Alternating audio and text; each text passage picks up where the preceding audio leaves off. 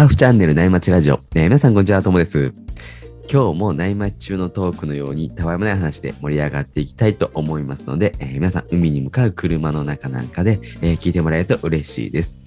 えー今日のお相手は、えー、月さん、月さんです。よろしくお願いします。はい、よろしくお願いします。いや、実はですね、はいあのー新しいサーフボードを購入することになりましてほう、近々納品されるんですよ。いいですね。どんなボードなんですか？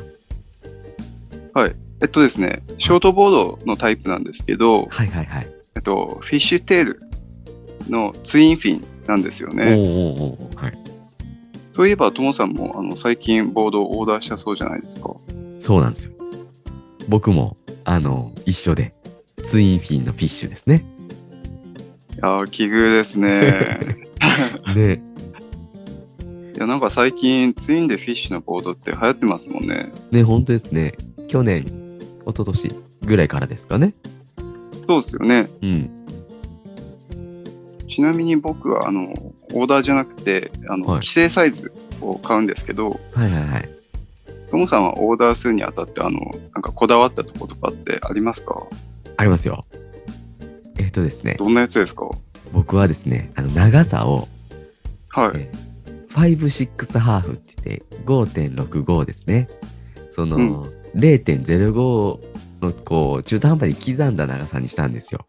はいはい。こうすると、あの、オーダーぼしたボードだっていうのがわかるんで、本当に、なんて言うんですか、なるほどですね。乗り味とかじゃなくて、あの、そういうところを、自己満足のところをこだわりまし 自己満足。た。はい、そうですいいですね。はい。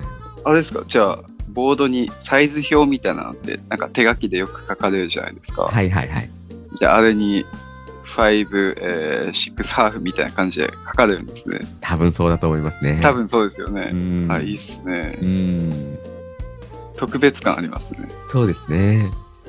あとね、乗り味でこだわったのは、はい。あの、ま、僕の身長とか体重とかだと、だいたいこれぐらいだよって、サイズを提案してくれるんですけど、うんうん。その言われたサイズの中で、一番スピードが出るタイプを選びましたね。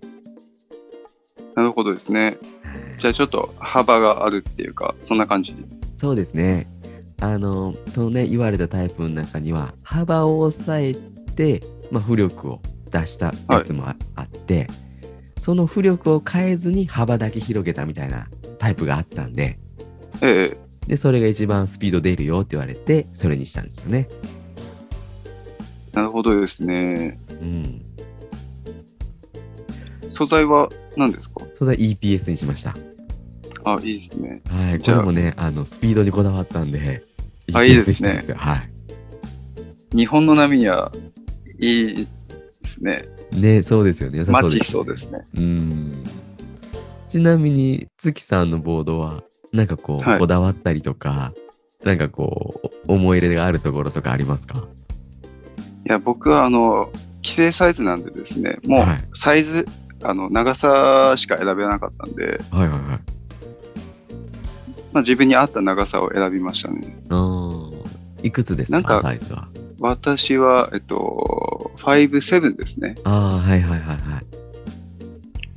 なんかこのボードが結構、はいなんつったらいいんだろう。このディケールっていうんですかね。はいはいはい。ブランドのマークとかデザインっていうのが、はい。あの、そのブランドには、あの、そのボードしかない、採用されてないモデルだったんで、はい。まあ、せっかくなんで、そのボードそのものでもう、なんだろうな、オーダーとかせず、その、シェーパーのはい。意向に乗っかる感じで、なるほど。もう規制サイズを買いましたね。ああ、もう、シェーパーの方がね、提案するサイズっうん。てことですもんね。だから結構、あの、ライディング動画とか見てたら、ショートボードなんですけど、はい。デッキパッドみんな貼ってないんですよね。ああ。ちょっとオルタナティブな感じの。はいはい、乗り方ってことなんですね。そうですね。だから僕も届いたら、最初はデッキパッドなしで乗ってみようかなと思おってー。思ってますね。へえ。そそういう感じで楽しむんですね。そうですね。まずはデザインから、デザインから見た目から入るっていう。はい。まあ、重要かもしれないですね。そうですね。あの、重要なこうモチベーション上げる要素ですからね。そうですよね。そうですよね。できればね、せっかくデザインとかもあるんで、ワックスもね、あんまり塗りたくないんですけど、まあ塗らないとサーフィンできないんでね。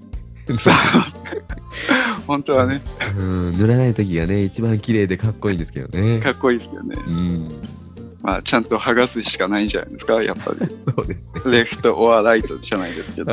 そうですね。究極のね、はい選択でやらせてもらった通り、そうですちゃんとね、ワックス剥がして、綺麗にしとかないといけないですからね。そうですね。うん、黒ずんできますからね。ね まあでもね、新しいボードの話ってワクワクしますよね。いや、本当ですよね。うんちなみに、いつ頃納入されるんですか？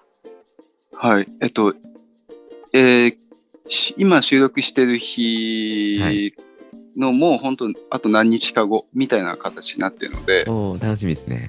そうですね。配信されてる頃には手元にあるかもしれないですね。えーじゃあ今度、乗り味どんなだったかみたいなね、こう、はい収録もしたいですね。そうですね。ぜひしたいですね。うん僕はですね、10月頃なんで、まだまだなんですよね。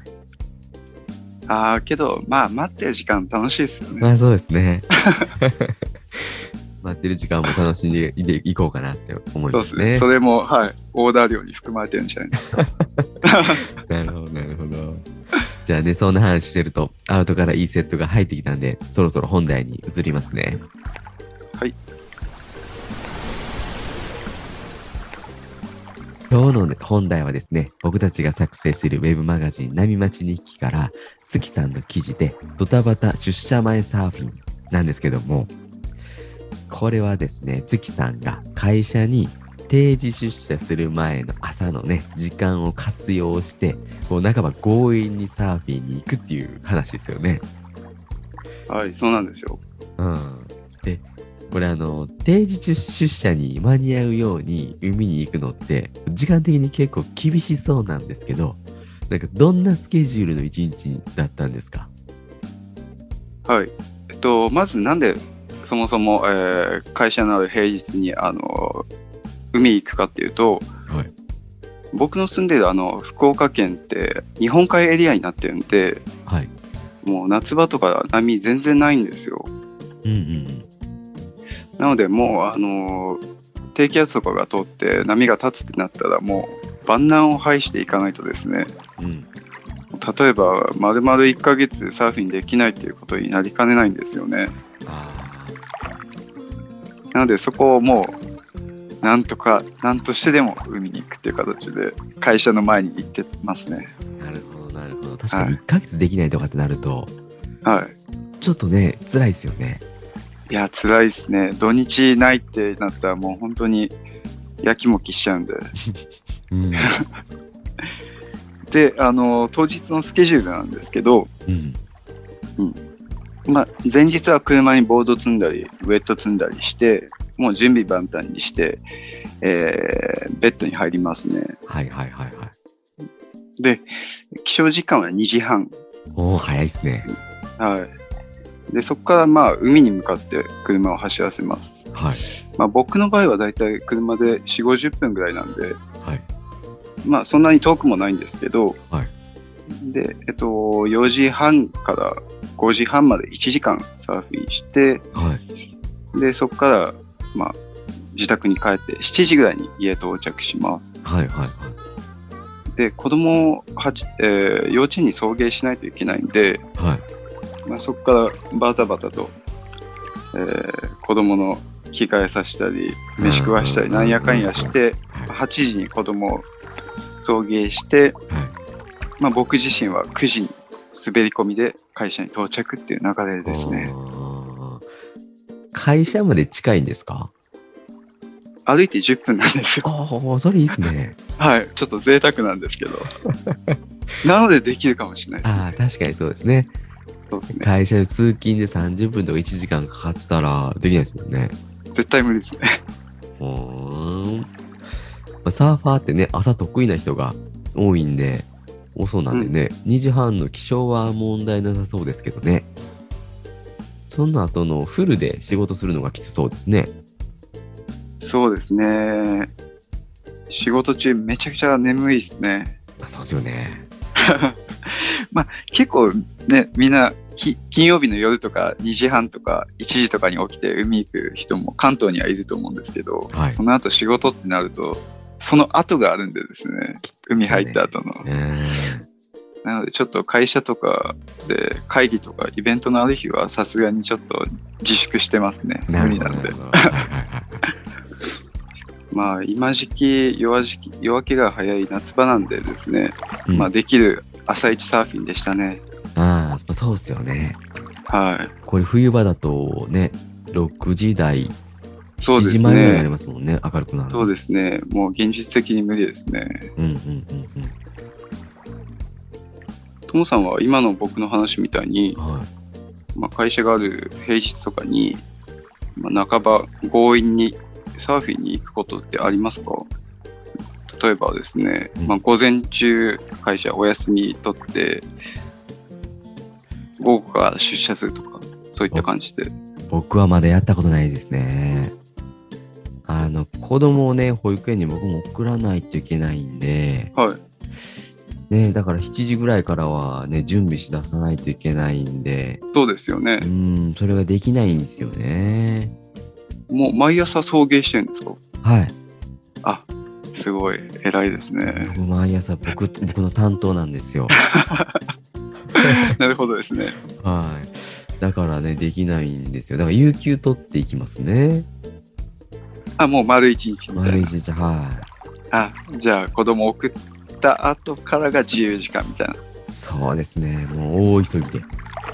大急ぎで。ぎで、送って、でそっからもバッとね、車乗っていきますね。そうですね。うん。もう少し大きくなったらね、そうですね全然やれるんですけどね。ね、小学生ちょっと過ぎてからですね。そうですね。そうするとね、お朝の準備とかって、妻一人でも全然余裕でできると思うんで。全然余裕ですもんね。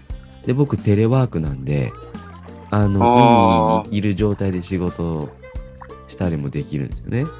めちゃくちゃいいですねう。ん。だからぜひ実現したいんですけど。今日実現できそうですね。あともう本当数年ぐらいだったら。そうですね。あと数いいですね年の我慢ですね。なんか今の話ってこう平日の話だったじゃないですか、月さんの話って。そうですね。週末にも無理して海行くことってあるんですか？月さんのありますよ。はい、長女、娘さん4歳のそうですねなんではい育。育児とかもしないとダメなんですよね。はい。大体僕のあのパターンとしては、はい週末も土日、あの朝一でサーフィンして、はいはいはい。まあえー9時ぐらいには帰ってきて、そこから家族サービスっていう流れなんですけど、はい。朝はもう波なくて、はいだけどこ午後からこう波が上がってくることってあるじゃないですか。ありますね。はい。そまあ、そんな日は実はこの収録の昨日もそうだったんですけど、はいはいまあ、娘をうまいこと利用してですね、はい。はい。パパとママと海で遊びたいってはいはいはい。娘に言わして、はい。そこからこう、しょうがない、行くか、みたいな感じで、海に行ってたりもしますね。うんうんうんうんで、海に着いたら、あのー嫁にちょっと子供の面倒を見てもらって、うん。はい。もう本当少しの間だけなんですけど、僕だけちょっとお気に入って、サーフィンさせてもらってますね。悪い旦那さんですね。そうですね。だけどね、こう、家族を巻き込んで海に行くっていうね、この似たような家族持ちサーファー多そうっすよね。そうですね。ぜひ使えるテクニックだと思うんで、そうですね。おすすめかもです。うんうんうん。まあ、こんな感じでね、急遽あの海に行くんじゃなくて、はい。まあ、もう前日とかに事前にあの奥さんに了解をもらった上であのサーフィンに行くってなっても、うん。まあ、例えば子供は嫁に預けて一人だけ遊んでるみたいなんですねうん。家族に後ろめたさを感じることってありませんか？うん、僕も同じぐらいの年齢の子供がいるんでね、すごいよくそれはわかりますね。そうですよね。んなんか罪悪感みたいなちょっと感じるときってなんかありますよね。うんうん長い時間ちょっと家不在にしちゃうんで。うん。うん。トモさんはサーフィンから帰ってきてから気をつけてることってありますか？例えば、海から帰ってきたら子供を公園に連れてって、奥さんに一人の時間をあの使ってもらうとか。うーん、そうですね。あの、僕が子供をこう、見てもらいたいとき、僕がサーフィン行きたいときは、はいだいたいこう、妻がやる用事を僕がやるようにね、こう、タスクの調整みたいなのしますね。なるほどですね。はい。なのでね、あの、保育園の送迎、送り迎えはね、あの、僕担当なんですよ。ああ、なるほど。仕事分担されてるわけです。そうなんですよ。はい。だから僕も結構家事はいろいろ引き受けてやるようにしてるんですよね。うんもう掃除、洗濯。はい僕料理嫌いなんで、はいまあ、食べ終わった後の皿洗いくらいなんですけど、はい。料理はもう全くしないんですね。まあその他できる範囲で分担してますね。僕も似てますね。僕も料理以あ外、はい、料理しないんで、はい、料理以外やりますね。そうなんですうね。ーん。なるほど。お互い結構工夫しながらサーフィンしてるんですね。そうですね。サーフィンの時間が欲しいから、こうね、奥さんのタスクをもらったり、あとはね。あのね、こういうラジオとかね、やるのもね、あのー夜だと子供見てもらわないといけないんで、うですよねはい、その代わりこれやるよみたいなのやってると、どんどんどんどんこっちがやること多くなってきて、はい。もう結構ね、いっぱいいっぱいになってきますね。そうですよね。うんもう夜は本当、家事と子供の世話に取られちゃうんで、そうですよね。朝しか時間ないですよね。うん、朝しかないですね。なので僕も海行かなくても、まあ、朝筋トレしたりとか、はいはいはい。そんな感じで過ごしてますね。うんうんうんうん。一人でゆっくりできる時間ですからね。そうですね。えー子供がちっちゃいとまだいろいろ頑張らないといけないですね。そうですね。うん、結構これはもう大人サーファーはみんな通る道なんじゃないですかね。そうですね。あるあるかもしれないですね。うん、その中でもこうふ工夫しながらね、サーフィン続けられてるのは、まあまあ、いいことですよね。そうですね。うん逆にいろんな制限がある中でサーフィン行くから楽しいってより思えるのかもしれないですね。そうかもしれないですね。はい。でね、またね、あの、子供とかと一緒に海に行くいい機会にもなりますからね。そうですね。これでまあ子供も海に触れたり自然に触れたりしていろいろ成長してもらえば、まあ親子ともどもいい関係でいい状況になるのかなって思ってます。そうですよね。うんもしかするとね、一緒に海入ってくれるかもしれないですからね。そうですね。それが一番理想ですね。うーん。はい。ね、これがね、あのーまあね、子供がちっちゃくても、サーフィンいっぱいやらせてもらってて、子供は全然海に連れて行ってなかったら、大きくなってもこう サーフィンしたいって言わないかもしれないですもんね。そうですね。はい親父だけどっか行き行きやがってみたいな感じで、サーフィンなんて大嫌いだみたいな、なると嫌いでもうすよね。困っちゃいますもんね。うーん。そういう意味だとね、まあ、いいのかもしれないですね。いいのかもしれないですね。はい。こうね、はい今本当に、今の瞬間だけ見るとちょっといろいろ大変なんですけど、そうですね。長い目で見たらこれが一番良かったのかもしれないです。かもしれないですかね。これはもう、将来になってみると分かんないですけど、わかんないですね。うん。まあね、今の時点ではこう、可能性をね、も持ててるっていう意味で。楽しんでいけたらってはい。感じですね。これからを楽しみたいと思います。うん。まあ、これもね、あの、みんなサーフィンが好きだからね、できることかもしれないですね。はい。うん。なんとしてでもね、あの、サーフィンの時間を作りたいっていうね、このね。思いがね、あそうですねるからですよね。はい。なので朝、無理やりサーフィン行くっていう感じですね。そうですね。仕事前に。うんうんうんうん。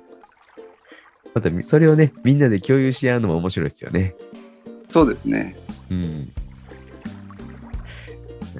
いいですね。これからも頑張っていきましょはい。う。じゃあ、今日はね、そろそろいいお時間なんで、この辺で終わりにしようかなっていうふうに思います。月さん、ありがとうございました。ありがとうございました。またね、あの、NSA の検定の話とかもね、いろいろ聞かせてもらったらね、面白いなと思ってますね。大体例年だと12月ぐらい開催なんで、こっちはですね、福岡は。じゃあ、そのタイミングで3級受けるってことなんですか？そうですね、うんその予定でやってます。3級からいきなり難しくなるんで。そうなんですよ。えっと、なんだっけな。カットバックとか、はいはいはいはい。ローラーコータスター。そうこの間、プルアウトの話したんですけど、ー。はい。もう全然そこと次元がちょっといや、そうですよね。違いすぎるよっていうのがあって、そうですよね。まあでもね、新しいボードで頑張って、ねはい、練習してって感じですよね。届いたとしても、今、福岡は全然波がない季節なんで、あすぐには使わないかもしれないですね。あ、ああ、本当ですね。はい。じゃあね、いろんなイベントもこれからありますね。はい、そうですね。うん、楽しみですね。楽しんでいきたいなと思います。うんありがとうございました。えー今日話した内容は、いありがとうございました。えー今日話した内容はですね、えー僕たちのノートの記事がベースになってますんで、概要欄にね、記事の URL を貼っときます。えーぜひね、興味を持ってくれた方は、そちらもチェックしてもらえると嬉しいです。